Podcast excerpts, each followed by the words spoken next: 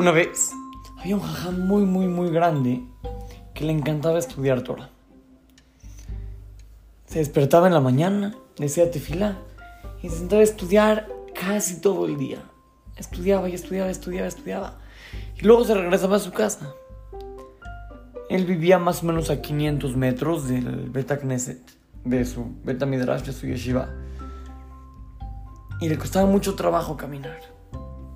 Porque ya era una persona grande. Ya los viejitos ya no caminan igual que los jóvenes.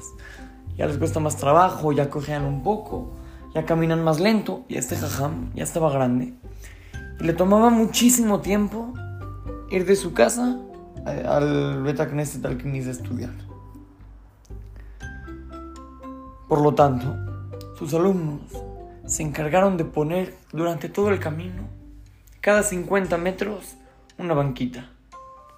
Para que el jajam, cuando vaya de camino, cada 50 metros, se pueda sentar a descansar y seguir caminando así hasta llegar a su casa.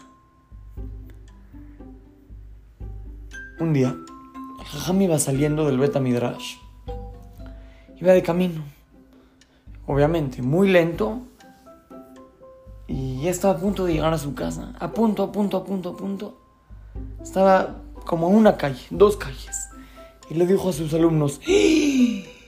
Se me olvidó, se me olvidó, tengo que regresar. A todos los alumnos se les hizo muy raro. Como que, ¿por qué el jam tenía que regresar? ¿Qué fue lo que se olvidó? ¿Qué fue algo seguro muy importante que se olvidó para que el jajam regrese? Pero bueno, lo acompañaron cuando llegaron otra vez al Knis, estaban muy alerta a ver qué se le olvidó al jajam, que por eso se regresó todo el camino. Todos vieron, anonados, impactados. Todos vieron cómo el jajam se acercó a su mesa, agarró un libro que estaba ahí, lo guardó en el librero y dijo, ahora sí, ya me voy a mi casa como no entendían, se regresó todo el camino para devolver un libro al librero. ¿Cómo puede ser? Le preguntaron, jajam, ¿qué pasó? Podía haberlo dejado ahí en la mesa y ya. Jajam les explicó, les dijo, no, queridos alumnos, escuchen bien. La persona que venga y quiera estudiar de ese libro no lo va a encontrar tan rápido.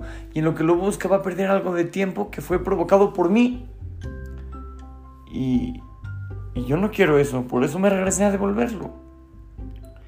Le dijeron, bueno, pero jajam, podía haber mandado a cualquiera de nosotros a regresar el libro y con mucho gusto lo, lo hacíamos por usted. ¿Por qué se regresó? El les dijo, no, quiero que sepan que así como es mitzvah sacar el libro del librero para estudiar, también es mitzvah devolverlo. También guardarlo es mitzvah. Y ese es mi mitzvah y no se las iba a dejar a usted. Niños, ese es el mensaje que nos deja este jajam.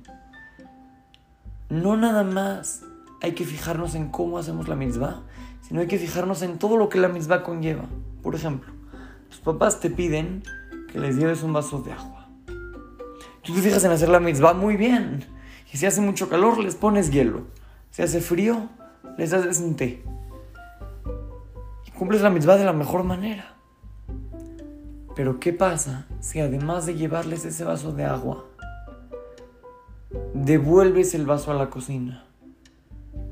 ¿Viste? Te puedes dar cuenta cómo siempre hay cosas en la mitzvah que puedes mejorarla.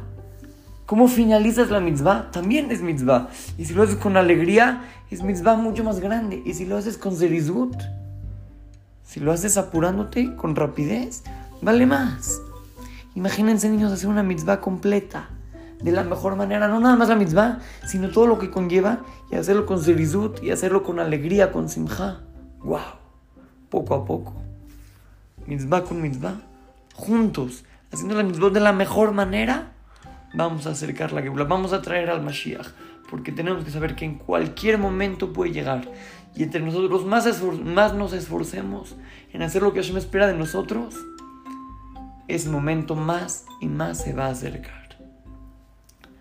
Así es que lo saluda su querido amigo Shimon Romano para Torah to Go Kids, Talmud Torah, Montes Naí.